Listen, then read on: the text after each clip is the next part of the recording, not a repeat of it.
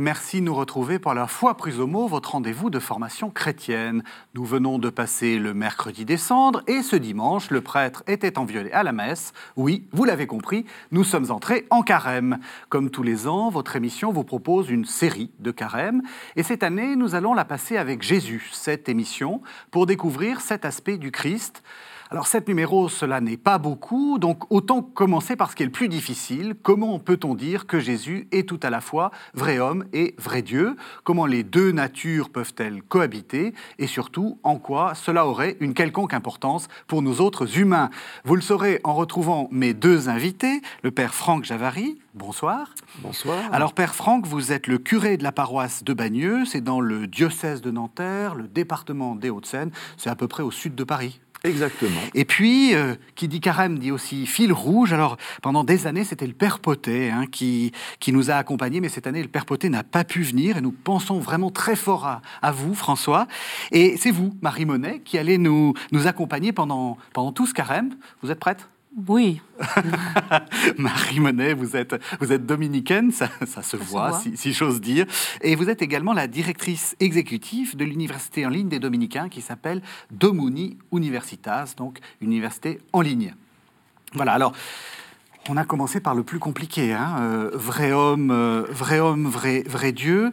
Euh, peut-être pour essayer de, faire comprendre un peu tout ça, je vous propose qu'on commence tout de suite par un texte. Comme ça, ça nous évitera de, nous, de nous, lancer dans des choses très complexes et des, des, théories théologiques très complexes. Je vous propose qu'on entende tout de suite l'Épître aux Philippiens. Ce sont les versets 6 à 11 du chapitre 2, c'est le fameux hymne de l'Épître aux Philippiens. Lui qui est de condition divine n'a pas considéré comme une proie à saisir d'être l'égal de Dieu. Mais il s'est dépouillé prenant la condition de serviteur, devenant semblable aux hommes, et, reconnu à son aspect comme un homme, il s'est abaissé, devenant obéissant jusqu'à la mort, à la mort sur une croix. C'est pourquoi Dieu l'a souverainement élevé et lui a conféré le nom qui est au-dessus de tout nom afin qu'au nom de Jésus, tout genou fléchisse dans les cieux, sur la terre et sous la terre, et que toute langue confesse que le Seigneur, c'est Jésus-Christ, à la gloire de Dieu le Père. Alors, Père Franck, voilà, euh, ça, ça me semble plus simple que de commencer par des considérations théologiques complexes. Il y a trois temps, il est Dieu, il descend, il remonte. Exactement ce qui est frappant, c'est que c'est d'abord euh, une hymne ancienne. Mmh. On pense qu'elle a été écrite dans les années 50-60, donc 30 euh, ans après la mort et la résurrection de Jésus. Donc les chrétiens, les premiers chrétiens, chantaient, louaient euh, Jésus-Christ auprès de Dieu, s'abaissant et puis glorifié par sa résurrection, son ascension. Donc c'est pas du tout quelque chose qui est venu après. C'est vraiment le cœur de la foi des premiers chrétiens. Parfait. Alors du coup, comment est-ce que est-ce qu'on peut on peut comprendre? On, voit qu'il y a une forme de dépouillement. Euh, donc il y, a, une forme d'abord évidemment d'être l'égal de Dieu, une forme de dépouillement, et puis ça ça va pas très bien après. Hein il devient obéissant, la mort sur la croix, etc. C'est ça le l'incarnation? Bah, D'abord, vous êtes passé rapidement dessus, mais le premier étonnement, c'est quand même auprès de Dieu, hmm. égal de Dieu. Et ça, c'est quelque chose d'extraordinaire euh, qui est au cœur de la foi chrétienne. Donc, on, professe que Jésus a existé euh, avant de naître sur terre et qu'il est euh, dans la forme de Dieu, qu'il est auprès de Dieu, qu'il est égal à Dieu. C'est bien sûr, c'est au cœur de notre foi, mais il faut quand même peser l'extraordinaire de cette affirmation. Et après, non seulement il est auprès de Dieu, mais il s'abaisse, il se dépouille, il partage notre vie et il accepte de mourir sur la croix. Et après, Dieu le ressuscite et l'exalte. On, a dans cet hymne un merveilleux résumé condensé du cœur de notre foi en Jésus, vrai Dieu, vrai homme. Alors, Marie, vrai Dieu, vrai homme, hein, euh, soyons un peu concrets, ça, dit beaucoup de choses aussi dans la manière dont on, conçoit Jésus. Euh, après le Concile, il y a eu un grand mouvement qui voulait beaucoup regarder l'humanité de Jésus. On a beaucoup insisté là-dessus. Et puis, il y, a, des moments, il y a des gens qui ont dit, ah non, non, c'est la divinité, c'est la divinité qui compte. C'est très concret, en fait, ces questions-là. C'est très concret, et puis euh, c'est à la fois très compliqué, et on, on a souvent tendance à partir soit d'un côté, soit de l'autre. C'est ça. Hein, c'est ce que vous venez de dire. Et quand on garde pas l'équilibre, alors euh, on peut être sûr bah, de, perdre quelque chose du mystère de notre foi, ce que vous venez de dire. Alors moi, ce que j'aimerais, c'est vous poser la question. Euh, on dit vrai homme et vrai Dieu. Alors vrai homme, on comprend un peu ce que, ce que ça veut dire. C'est quelque chose, une expérience qui nous est beaucoup plus familière. Mais vrai Dieu, ce mot, Dieu, qu'est-ce qu'on met derrière? Parce qu'il y a tout un tas de représentations de Dieu. Aujourd'hui, on tue au nom de Dieu. Donc, vrai Dieu, de quel Dieu est-ce qu'on parle quand on parle du Dieu de Jésus-Christ? Voilà. Ben, la réponse chrétienne, c'est que pour bien parler de Dieu, il faut regarder Jésus. Il est l'image mhm. du Dieu invisible. Et puis pour Jésus, Dieu, c'est quelqu'un, c'est son Père. Donc il y a aussi toute cette, euh, évidemment, ancienneté de la première alliance de Dieu avec le peuple juif, où Dieu se révèle déjà miséricordieux, euh, proche de son peuple, euh, le rejoignant euh, dans ses misères et ses difficultés, lui pardonnant. Donc déjà, je dirais que pour bien saisir le mystère de Dieu, ben, il faut s'enraciner dans l'Ancien Testament. Et puis ben, c'est Jésus qui répond à toutes nos questions sur Dieu. Et c'est ça qui a saisi ses contemporains, c'est d'avoir l'impression, sans pouvoir encore le dire avec des mots compliqués ou théologiques, qu'en voyant Jésus, ben, ils voyaient l'amour de Dieu.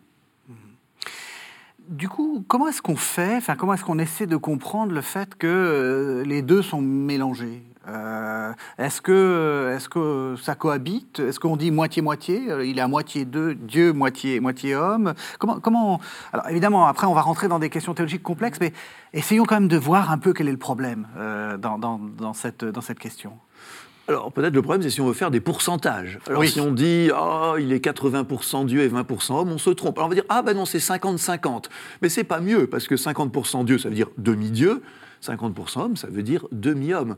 Alors d'abord, la foi chrétienne dit très franchement 100% Dieu, 100% homme et 100% euh, liés hmm. intimement Jésus sans qu'il y ait en même temps de confusion. Si je prends du rouge et du bleu, ça fait du violet, il n'y a plus ni rouge ni bleu. Non, euh, en Jésus, on pourrait dire le rouge de l'humanité, le bleu de la divinité reste bien distinct et en même temps intimement mêlé, tressé, et c'est ça qui fait qu'il est notre chemin vers Dieu, parce qu'il est vraiment l'un de nous, et il est vraiment un avec Dieu son Père. En quoi c'est important, cette définition-là? C'est très important parce que souvent, euh, on fait de Jésus un extraterrestre. Il n'est pas vraiment un homme, il est beaucoup plus, mhm. mais peut-être pas tout à fait Dieu quand même. Et donc, euh, au fond, à la fin, l'image qu'on en a, c'est un extraterrestre. Et je crois que ce qui est très important euh, dans ce que vous dites, c'est quand Jésus révèle euh, l'amour du Père, l'amour qui est en eux, l'amour de la Trinité. Et j'aime beaucoup la devise de l'Europe qui dit c'est l'unité dans la diversité. Et c'est un petit peu ce que vous venez de dire, mhm. c'est-à-dire que l'unité entre eux, euh, ne, euh, ne vient pas euh, supprimer la diversité, mais au contraire la suscite sans cesse. Et ils sont d'autant plus eux-mêmes qu'ils sont en relation les uns avec les autres. Et c'est très concret parce que ça dit quelque chose aussi de, de l'amour humain. Quand on prépare des jeunes au mariage, tout l'enjeu c'est qu'ils ne fassent plus qu'un. Oui, mais lequel hein, C'est la blague de Coluche. Et, et, du coup, comment est-ce qu'on va rester soi-même en étant deux? Et l'amour véritable, c'est celui qui va susciter l'autre dans ce qu'il est. Je, t'aime et je veux que tu sois toujours plus toi-même. Et il y a quelque chose de, ce mystère de vrai Dieu, vrai homme. Dans le, dans le texte, donc, il y a euh, ce mouvement, euh, il est de condition divine, il s'est dépouillé en prenant la condition de serviteur, et puis euh, Dieu l'a souverainement élevé après la mort, la mort sur la croix. On a l'impression qu'il y a quand même un mouvement d'obéissance, et puis parce qu'il a beaucoup souffert hein, quand même. Dieu l'a remis en, remis en selle, si j'ose dire. Est-ce que c'est comme ça qu'il faut lire cet hymne? Beaucoup de gens la lisent comme ça. Bah, dans tous les cas, c'est vrai que Jésus se présente toujours comme celui qui obéit parfaitement à Dieu son Père, mais qu'il obéit dans une obéissance d'amour, pas comme j'obéirais à, un caporal un peu bizarre ou, à un chef. Non, c'est une obéissance intérieure, c'est une obéissance d'amour qui fait que voilà, Jésus donne sa vie, mais dès sa conception et sa naissance, ce qui est intéressant dans ce texte, c'est que Noël est déjà un abaissement. nous, on trouve que Noël, c'est une fête euh, merveilleuse et sympathique, mais ce petit enfant, nous, nous disons, nous proclamons qu'il est présence de Dieu qu'il est fils de Dieu, tout petit enfant. Et donc le texte dit d'abord que le premier dépouillement, bah, c'est d'accepter de partager notre condition humaine si limitée, mais quelle grandeur en même temps, puisque le Fils de Dieu n'a pas dédaigné de venir la partager. Alors après, bien sûr, ça va aller jusqu'à la croix, mais avant la croix, il y a Noël et puis toute la vie humaine, euh, qui est cette intimité du Fils de Dieu euh, avec nous. Alors justement, cette intimité du Fils de Dieu avec nous, je vous propose qu'on qu'on essaie de la, découvrir euh, dans le passage qui traditionnellement révèle, enfin selon, selon certains euh, commentateurs, le plus l'humanité de Jésus. C'est le moment où, d'ailleurs, vous pourrez contester ce que je viens de dire parce qu'on peut, on peut vraiment contester ça. Mais bon, allez, on va le dire comme ça. C'est le passage sur le, qui, qui, révèle l'humanité de Jésus. C'est l'agonie euh, au mont des Oliviers, l'agonie à Gethsemane. Alors je vous ai pris le passage que l'on trouve chez Luc, hein, Luc 22, les versets 39 à 46. Il sortit et se rendit comme d'habitude au mont des Oliviers, et les disciples le suivirent. Arrivé sur place, il leur dit Priez pour ne pas tomber au pouvoir de la tentation. Et lui s'éloigna d'eux à peu près à la distance d'un jet de pierre. S'étant mis à genoux, il priait, disant Père, si tu veux écarter de moi cette coupe. Pourtant, que ce ne soit pas ma volonté, mais la tienne qui se réalise. Alors lui apparut du ciel un ange qui le fortifiait. Pris d'angoisse, il priait plus instamment, et sa sueur devint comme des caillots de sang qui tombaient à terre. Quand, après cette prière, il se releva et vint vers les disciples, il les trouva endormis de tristesse. Il leur dit, Quoi? Vous dormez? Levez-vous et priez afin de ne pas tomber au pouvoir de la tentation. Alors, la question, est-ce que j'ai raison de penser que c'est l'un des, textes qui, euh, qui exprime le plus l'humanité ou est-ce que j'ai tort? Dans tous les cas, dans les controverses, il a parfois été utilisé pour dire euh, bah, il ne peut pas vraiment être Dieu. Regardez cette, cette souffrance, regardez. Voilà. Euh, et, cette humanité, elle est dite d'une manière très poignante, mais il faut remarquer que cette humanité souffrante, elle est, elle est tournée vers Dieu son Père. Mhm. Et donc, on, peut apprendre à lire à travers cette vraie humanité, et ben aussi une vraie présence de Dieu. Mais pour ça, il euh, ne faut pas être comme les autres euh, apôtres qui sont endormis. On l'aurait été comme eux. Mhm. Voilà, mais endormis, ça veut dire qu'on n'arrive pas à lire au-delà des apparences qui peuvent paraître contraires, et bien que même dans cette souffrance réellement humaine, qui n'est pas une comédie, qui n'est pas une comédie, ben Jésus reste empli de cette divinité qu'il reçoit en permanence de Dieu son Père. Hein, voilà il est optimiste, hein, le père Franck, là. Parce que là, il a, Jésus, pour moi, il a un gros coup de, un gros coup de mouque, là. Un gros coup de mouque. il, est, il est, euh, complètement. Il a un coup de. Non Vous moi, êtes pas ça, moi, ça me rassure de voir, euh, de, de, lire ce témoignage que Jésus a souffert. Euh, est, vous l'avez dit, il joue pas la comédie. Euh, c'est pas une pièce de théâtre. Euh, voilà, moi je, je suis Dieu euh, et je m'en fous. Dans trois jours, je ressuscite, quoi. Mm. Comme si finalement il avait fait le comédien pour pour souffrir. Non, on a ici le témoignage que il a vraiment vécu l'humanité jusqu'au bout. Et peut-être qu'une des expériences les plus difficiles, c'est celle de la souffrance, quand on crie son désespoir. Et là, Jésus est comme nous il a mal, il souffre, il a pleuré au moment où il a perdu Lazare. Ça aussi, c'est un beau passage qu'on aurait pu citer. Euh, s'il n'est pas vrai homme, pourquoi il pleure alors euh, Bon, mm. il, saurait que juste après, ça va bien se passer. Voilà. Et alors là, il y a quelque chose de, ce poids de l'humanité que, Dieu embrasse jusqu'au bout. Et, ça, je crois que c'est extrêmement important de, l'avoir redit. Mais en même temps, on pourrait quand même dire, euh, il le sait. Enfin, je veux dire, juste après, il arrive, euh, euh, levez-vous, priez afin de ne pas tomber au pouvoir de la tentation. Comment, comment on, arrive à penser qu'à la fois il souffre alors qu'il connaît la fin de l'histoire? Parce qu'ici, s'il ne connaît pas la fin de l'histoire, c'est qu'il n'est pas vrai Dieu si... Non, je crois qu'il a une conscience progressive de ce qu'il est. Hein. C'est une des grandes questions théologiques, la conscience humaine de Jésus. Bon, on va peut-être pas rentrer dans tous les détails, mais là, euh, clairement, on voit que progressivement, il prend conscience de qui il est, et il n'a pas forcément, lui, une claire vision de tout ce qui va se passer.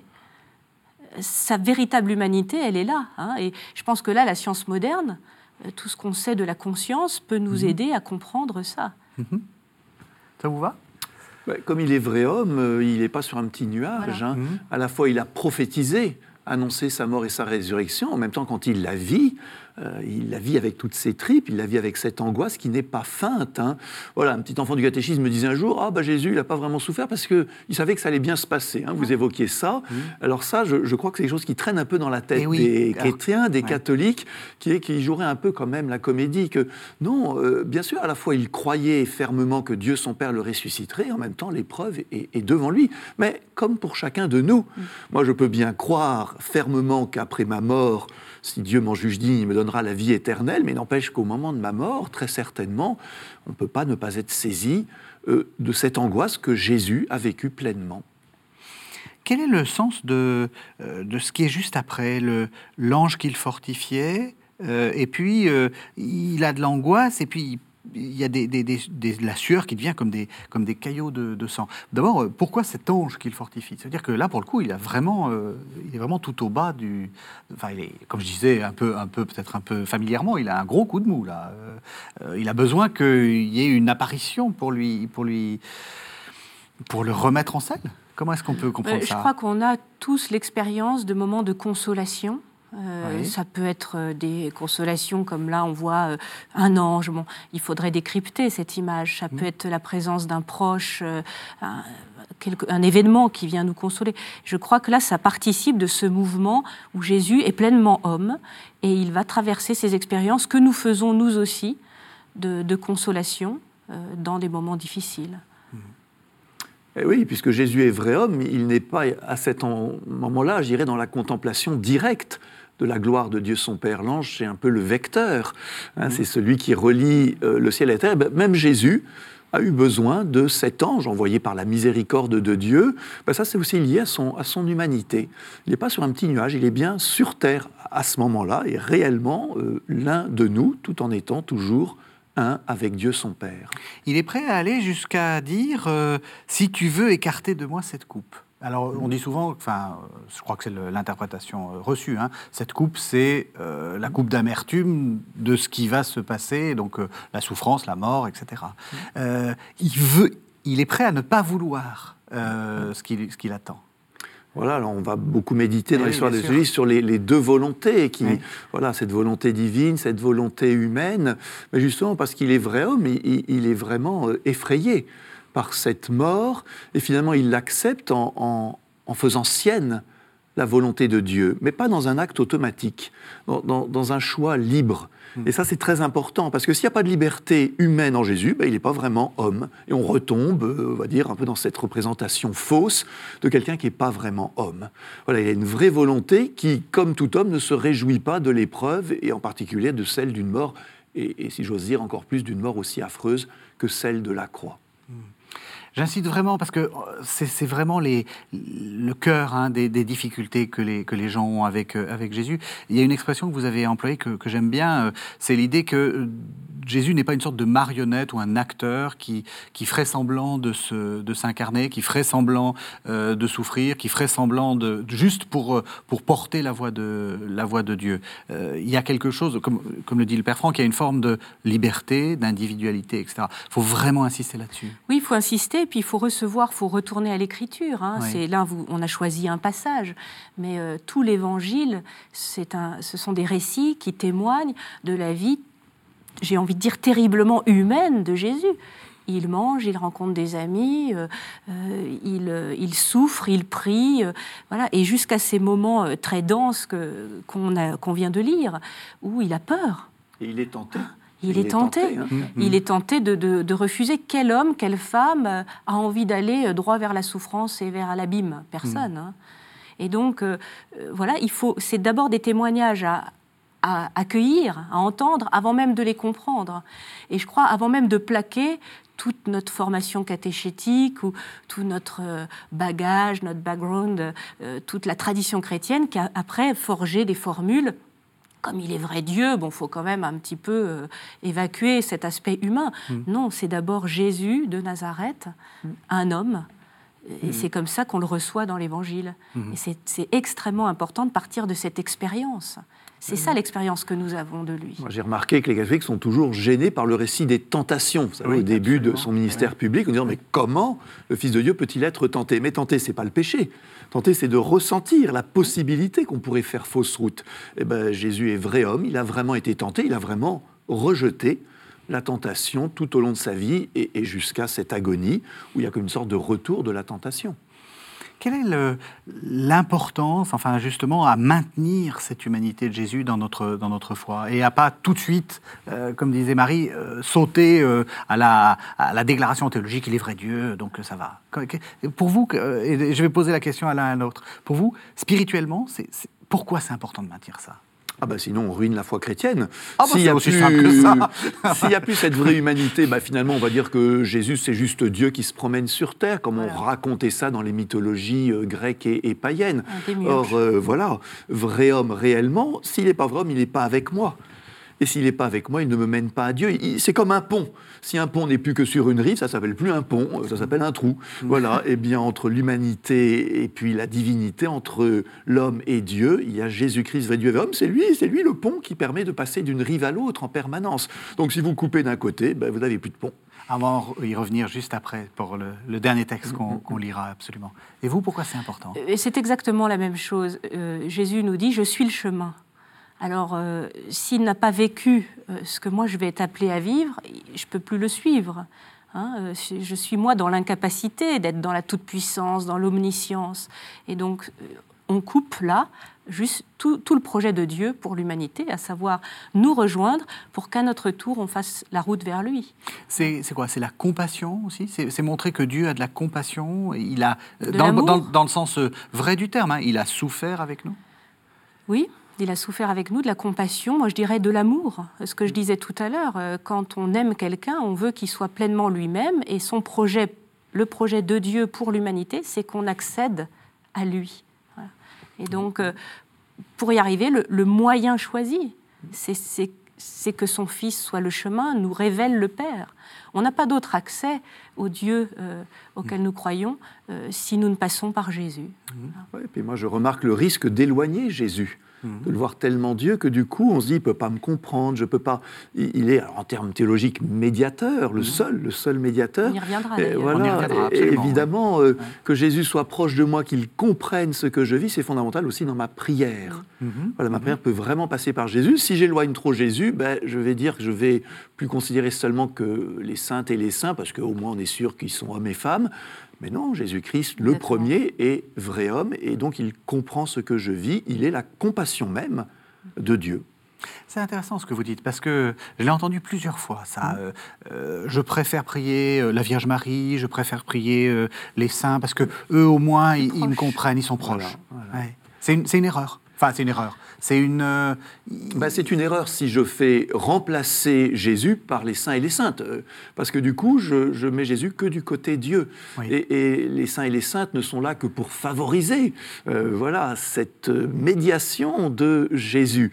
autrement dit, quelle est notre dévotion aussi à Jésus, vrai homme, qui a vécu toute toute ma vie humaine, que je sois homme, que je sois femme, que ce soit aujourd'hui, que ce soit hier, que ce soit en France, que ce soit... Voilà, il a tout vécu et il comprend tout, et du coup, il peut tout porter euh, vers Dieu son Père. Je peux tout lui dire. Je peux tout lui dire. Je peux me confier à lui. Moi, je dis souvent aux enfants du catéchisme, Jésus a été enfant. Il a joué, il a été à l'école, dans sa vie familiale, il s'est posé des questions, il a appris à y répondre, euh, il a appris à prier. Voilà, et du coup, les enfants, je pense, ça leur ouvre un peu les yeux sur le fait que quand nous disons Jésus est ton ami, c'est pas une formule creuse, mhm. elle est remplie de l'expérience humaine de Jésus. Moi, j'avais été très frappée, vous êtes peut-être déjà allé en Terre Sainte, mais quand je suis allée à Nazareth, j'ai eu la chance d'y aller plusieurs fois, de parcourir les petites rues de Nazareth. Alors évidemment, la ville a, évolué, mm. mais d'empêche que j'ai pris conscience d'un coup que Jésus, que je mettais très loin, euh, là-haut, euh, bon, malgré ma vie religieuse, ma vie de prière, tout ce qu'on veut, avait été un petit gamin là, qui jouait dans, ce mmh. qu'est le souk aujourd'hui, euh, qu'il accompagnait ses parents, euh, qu'il avait des cousins, une famille, des, voilà. Et, cette proximité qu'on ressent en Terre Sainte très fort, eh ben, il faut arriver à la vivre même quand on n'y va pas, mais arriver à avoir ce lien extrêmement... Euh, c'est quotidien. Jésus est intéressé par notre vie quotidienne. pas seulement par un arrière-fond qui viendrait plus tard. Quoi. Mmh. Je reviens sur cette question de la Vierge Marie, parce que c'est aussi des questions qu'on nous pose très souvent euh, ici à KTO. Euh, vous, euh, vous êtes dominicaine, donc vous n'allez pas dire que la Vierge Marie, ça compte pas. Non, y a rosaire. voilà, exactement. vous dites, je peux tout lui dire. Il y a beaucoup de gens qui disent, je dis tout à la Vierge Marie et Jésus. elle transmet. Elle alors, voilà, comment, comment, comment est-ce qu'on peut bah, je crois que c'est une question de sensibilité. Euh, ce qui serait difficile, ça serait ce que dit le père euh, Franck euh, à l'instant, d'évacuer Jésus, voire même Marie, pour se concentrer juste sur les saints et saintes. Là, ça serait un peu dommage. On passe à côté de quelque chose d'essentiel. Mais qu'on s'adresse à Marie pour, pour parler à Jésus, je pense que c'est une même famille.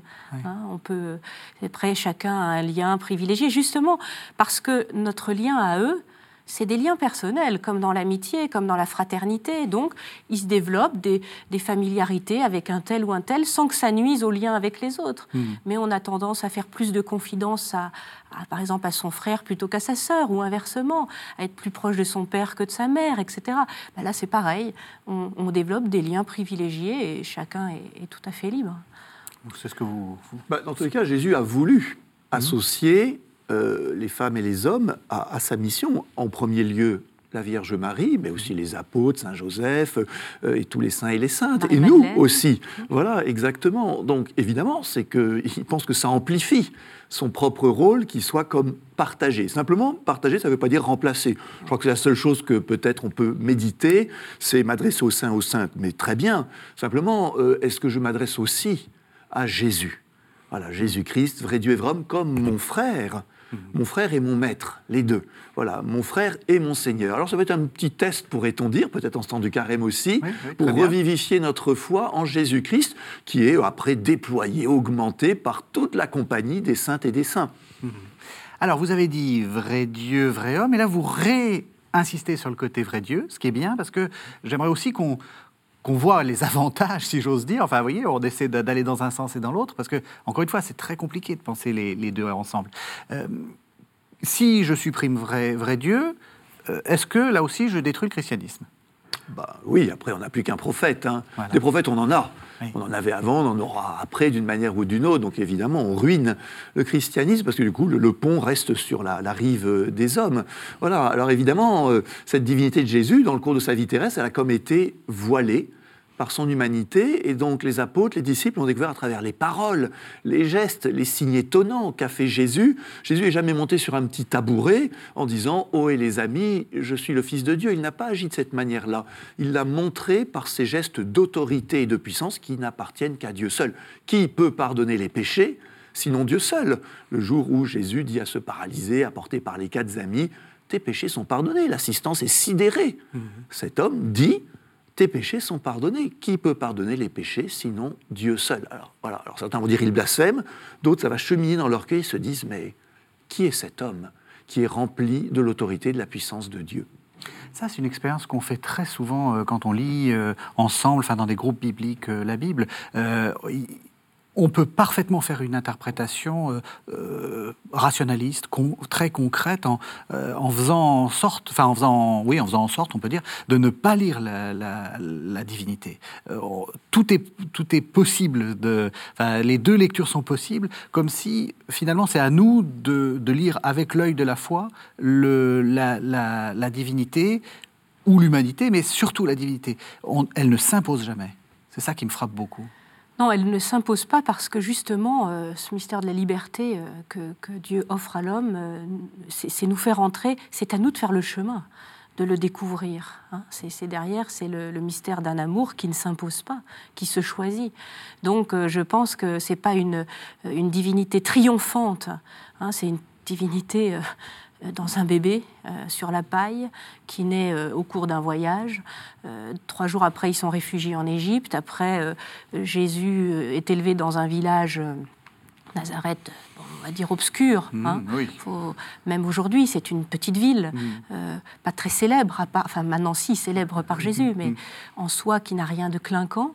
Et puis il va pérégriner pendant sa vie apostolique avec une bande, c'est Guy Gilbert qui disait de douze pauvres types Et encore, je reste poli, ce Guy Gilbert a parfois un langage plus fleuri.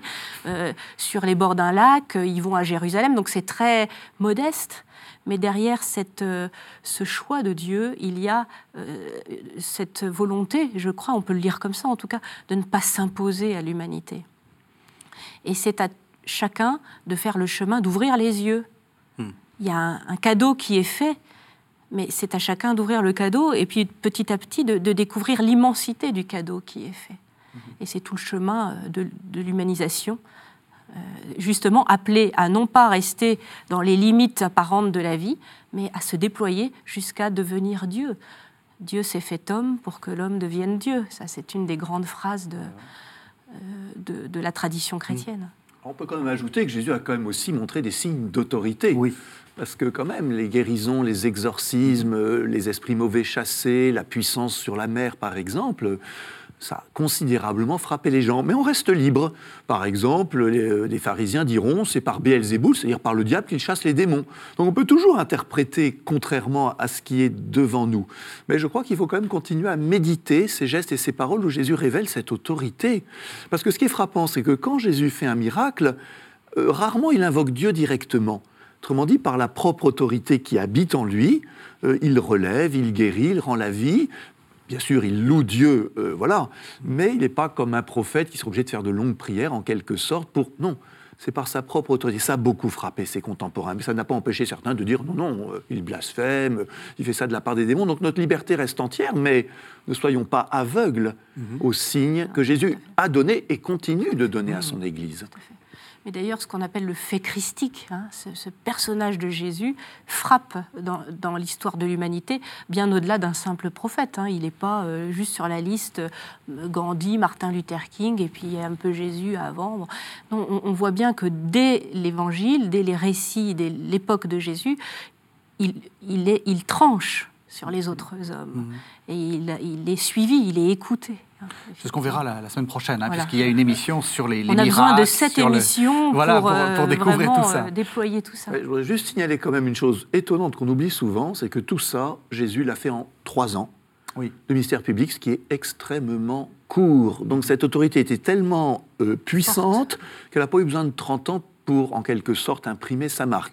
Euh, moi, ça fait trois ans que je suis à Bagneux, j'ai fait aucun miracle. Euh, ça voilà. viendra. Les trois ans, c'est extrêmement court. Ça, c'est saisissant. Hein. Je crois que ça mérite d'être médité aussi pour rapprocher cette divinité du Christ. Alors du coup, comment est-ce qu'on intègre ça dans sa spiritualité? Est-ce que vous avez dit, il est très, euh, très proche, c'est mon ami, c'est mon copain, etc.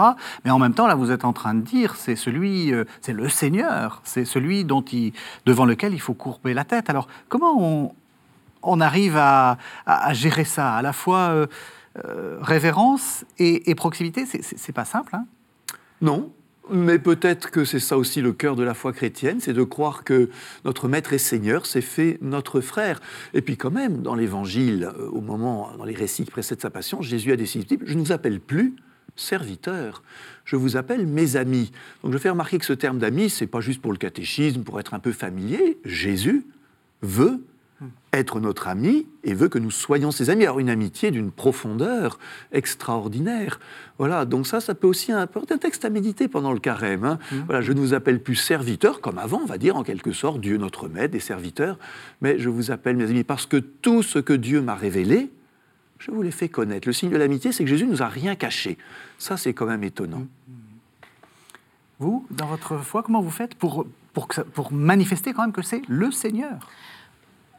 Moi, j'aime pas trop qu'on se pose la question dans ces termes, mais je comprends. Oui, c'est pédagogique. Hein. J'essaie de montrer un peu comment. Euh, j'aime pas trop non plus, mais je vais vous dire ce que j'aime parce que c'est plus positif. mais euh, le terme de copain, euh, je crois que l'amitié dont on parle ici, quand on rappelle cette phrase très forte "Je vous appelle ami", Cette amitié, qu'est-ce qu'on met derrière le mot amitié, ami? C'est comme derrière le mot Dieu, qu'est-ce qu'on met derrière? Et quand on comprend le projet de Dieu qui veut nous associer à sa vie même, hein, à la vie qui est en lui, et donc il nous invite, moi pour moi le mot amitié, ça veut dire immédiatement réciprocité. Hmm. relation réciproque. Et donc on pense, on y reviendra dans une prochaine émission euh, peut-être, à la vie trinitaire. Il nous invite à partager la vie qui est en lui, le Père qui se donne au Fils par l'Esprit. Là, c'est un abîme immense et on est loin d'une petite camaraderie, mm. de la bobologie, mm. où Jésus serait mon copain. Et donc, quand on dit son extrême proximité, je crois qu'on a cherché à dire mm. aujourd'hui euh, qu'il est venu épouser notre humanité pour justement nous faire entrer dans cette amitié profonde. Mais il s'agit d'un mystère très dense, très profond, pas. Euh, c'est pas des amis. C'est pas votre pote. C'est pas notre pote, quoi. Ouais. C'est pas votre pote. Bah, en tout cas, c'est pas pour boire une bière au café du coin. Hein. Voilà. Parce que c'est mal de boire des euh, bières Non, entre potes, oui. mais cette amitié, vous l'avez très bien dit, est beaucoup plus profonde et, elle ne supprime jamais aussi la distance, je veux dire, de la supériorité, bien elle sûr. La suppose même. Voilà. Vous m'appelez maître et seigneur et vous avez raison. Je le suis vraiment, dira-t-il, au lavement des pieds. Et pourtant, moi qui suis votre maître et seigneur, je m'abaisse pour vous laver les pieds. Il y a quand même cette dimension aussi de service qui est, qui est très bouleversante. Et d'ailleurs, je remarque, et c'est normal, au jeudi saint, mm. les chrétiens n'aiment pas qu'on les choisisse pour ah que leurs pieds soient lavés par ah le prêtre. Plus difficile. Voilà, parce qu'on est presque gêné par cet abaissement. Donc, euh, vous avez dit le risque de la familiarité. Moi, je crois que le risque catholique n'est pas tellement du côté de la familiarité. Mm. Il est plutôt du côté de trop de distance mm. et, de dire voilà, c'est Dieu, c'est voilà, et, je reste très à distance et je reporte en quelque sorte cette amitié, comme on l'a dit peut-être sur les saints et les saintes. Donc, il faut tenir les deux comme mm. Jésus l'a fait avec ses apôtres. On a un modèle extraordinaire, les apôtres, les disciples, les saintes femmes, et il a vécu ça dans le cours de sa vie terrestre. Moi, j'aime beaucoup l'expression euh, il est le Très-Haut. Hein, mm. il est loué comme ça, il est le Très-Haut. Puis l'expression de Christian Bobin est le Très-Bas. Mm. Et, il est l'un et l'autre. Et donc, euh, il révèle aussi sa puissance en s'abaissant dans cette vulnérabilité. C'est tout le mouvement de, de Philippiens 2 qu'on a lu tout à l'heure. Voilà. Et, donc, cette altérité euh, auquel je n'aurais absolument pas accès sans Jésus, eh bien par Jésus, je suis invité à entrer et, à le découvrir. Il y a un bon baromètre de ça, c'est la prière. Dans la prière communautaire, nous louons le Seigneur Jésus. Et tout à la fois, nous, nous l'écoutons, nous l'implorons, et dans notre prière personnelle, nous pouvons aussi nous confier à lui, essayer de vivre cette intimité que Jésus nous propose. Alors je voudrais qu'on revienne, et ce sera le troisième texte, sur l'expression que l'un d'entre vous a, dit, a lâché, si j'ose dire. Dieu s'est fait homme pour que l'homme euh, soit, soit Dieu. Hein. c'est Athanase d'Alexandrie euh, sur l'incarnation. Donc c'est l'expression qu'on rappelle partout.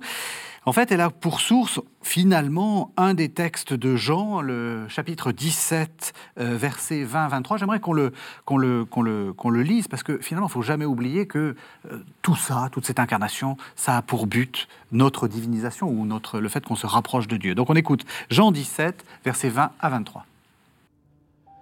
Je ne prie pas seulement pour eux, je prie aussi pour ceux qui, grâce à leur parole, croiront en moi que tous soient un comme toi, Père. Tu es en moi et que je suis en toi. Qu'ils soient en nous eux aussi, afin que le monde croie que tu m'as envoyé.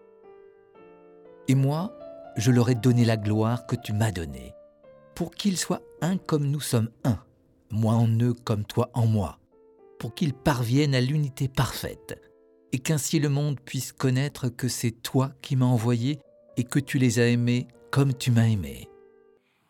Alors ça, c'est un texte que personnellement je trouve assez bouleversant parce qu'on voit bien qu'il euh, y a une forme d'unité qui est entre le Père et le Fils et que cette unité a pour, euh, a pour fin finalement l'unité entre les hommes entre eux et l'unité entre Dieu et les hommes. Donc c'est enfin, assez bouleversant. On a l'impression qu'il y a une sorte d'unité complète. Quoi. Ça vous parle, ça? Oui, euh, ça me paraît même tellement beau que parfois on a du mal à y croire oui, au sens. Exactement, euh, c'est ce que je. Vous avez cité saint Athanase, Dieu s'est fait homme pour que nous soyons alors divinisés, non pas qu'on devienne des dieux, mais qu'on soit vraiment euh, entrés par grâce de Dieu dans, cette vie même de Dieu. Bah, il faut reconnaître que hein. si on s'y arrête, c'est saisissant. ça montre d'abord cet amour de Dieu pour nous, créé à l'image et à la ressemblance de Dieu, et puis que Jésus vient permettre justement ce chemin euh, vers Dieu. Donc je trouve que ça donne plein d'espérance, et puis aussi ça redit la dignité de l'être humain. Dignité de l'être humain, puisqu'on est créé à l'image et à la ressemblance de Dieu, et nous sommes appelés par Jésus à cette intimité euh, dans la vie éternelle, si nous en sommes jugés dignes. Ça dit aussi la, la, dignité de la mission humaine, hein, dans le sens où finalement toute division, et pas, on lit ça souvent comme division entre églises, mais c'est toute division entre frères. Conflit, Tout conflit. Il, faut, il faut vivre sans conflit avec... Ça ne veut pas dire qu'il faut. moi, je ne pense pas qu'il faille vivre sans conflit, ce ne serait pas possible. Mais il y a là l'image un peu de la communauté a vocation à être euh, analogue à la communauté trinitaire. Je disais tout à l'heure l'unité dans la diversité. Mm. Le plus difficile, c'est toujours de faire l'unité entre nous, Hein, dans les groupes, dans les paroisses, vous avez sans doute encore plus d'expérience que moi, dans les communautés religieuses, n'en parlons pas, de faire l'unité sans avoir la tentation de supprimer la diversité. Hein, souvent, on, pense que l'unité, c'est de ramener, ben, le plus simple, peut-être, à une seule tête. Hein. Mm. Il y en a un qui pense... Le pape par exemple. Mais, euh, et puis les autres, justement, euh, voilà, marchent derrière. Et puis comme ça, on a une illusion de l'unité. Or, cette unité-là, on sait très bien qu'elle est justement source de conflit. C'est ce qu'on a appelé les totalitarismes au mmh. XXe siècle. Hein. Euh, on peut les analyser, en tout cas, dans ce sens-là. Pour revenir à la question de l'unité dans la diversité, dans des relations humaines toutes simples, les nôtres, c'est toujours cette image de la Trinité où ils sont trois, tout en étant unis les uns aux autres dans la relation. Hein. Oui, puis unité de Jésus, il y a un seul Jésus. pareil, voilà. parfois, il y a eu des formes d'hérésie, on a presque l'impression qu'il y en avait deux qui cohabitaient, un peu comme un siamois. Un homme, un Dieu, bien collés ensemble, mais il y en avait comme deux. Hein, l'unique, le seul Seigneur Jésus-Christ, vrai Dieu et vrai homme, et qui justement nous, nous permet de, de passer de, de, de, l'un à l'autre, euh, voilà, tout en restant ce que nous sommes, être divinés, c'est-à-dire qu'on n'est plus homme, c'est-à-dire qu'on atteint le but que Dieu veut pour nous, c'est-à-dire d'être pleinement homme et femme. Et ça, c'est quand même déjà en chemin sur cette terre, parce que Jésus-Christ, il est aussi notre guide, il est aussi notre modèle. Et donc, euh, le suivre, bah, c'est quand même un chemin pour devenir plus humain. Et quand on devient plus humain, eh ben, on devient plus divin, c'est-à-dire plus conforme à ce que Dieu veut pour nous. C'est très étonnant parce que j'allais justement vous poser la question du, du chemin euh, à propos de tu m'as envoyé. Euh, il y a un envoi et donc euh, il y a cette idée, euh, ça je voudrais que je... Enfin c'est important de le redire, nous sommes en mouvement, la foi c'est pas statique. C'est un chemin. Hein. Jésus l'a vécu lui-même, ça c'est intéressant, et il a entraîné à sa suite. Un hein. disciple, c'est celui qui suit le maître. Alors dans ce chemin, ben, il y a beaucoup de questions, il y a aussi des fatigues, il y a aussi, puis nous, nous ne sommes pas, euh, nous sommes imparfaits, le péché nous travaille aussi, mais dans ce carême qui est un chemin, un chemin mmh. vers Pâques, je crois vraiment que l'idée que Jésus est devant nous, mais pas devant nous à 300 mètres, devant nous, euh, un mètre devant. C'est-à-dire, il est vraiment avec le groupe et en même temps en avant. Bah, peut être, euh, c'est plus qu'une image, une, réalité qui peut nous, nous saisir, à condition bien sûr qu'on se rappelle un point important, c'est que Jésus-Christ au ciel est toujours vrai Dieu et vrai homme. Moi, je crois que certains catholiques pensent qu'au moment de la résurrection et de l'ascension, Jésus a, a laissé l'humanité en bas en disant j'en ai plus besoin et que maintenant il serait plus que Dieu. Non, au ciel, Jésus-Christ est toujours vrai Dieu et vrai homme. Et ça, ça, je trouve que c'est très stimulant. Mhm. Vous êtes d'accord? Tout à fait. ah, bah ça me rassure. Merci, ma sœur. Le, chemin aussi, ça c'est la foi comme chemin? Moi, ce que, j'entends, c'est le, Christ ressuscité qui dit à ses disciples euh, Allez, et, je vous précède en Galilée.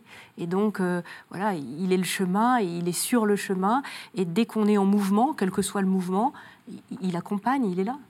Et ce que j'aime dans cette affirmation, euh, euh, on est appelé à devenir Dieu, ça donne toute l'amplitude de la vocation humaine. Hein, ça fait exploser un peu aussi les projets de vie. Euh, on n'est pas appelé juste à réussir sa vie ici-bas.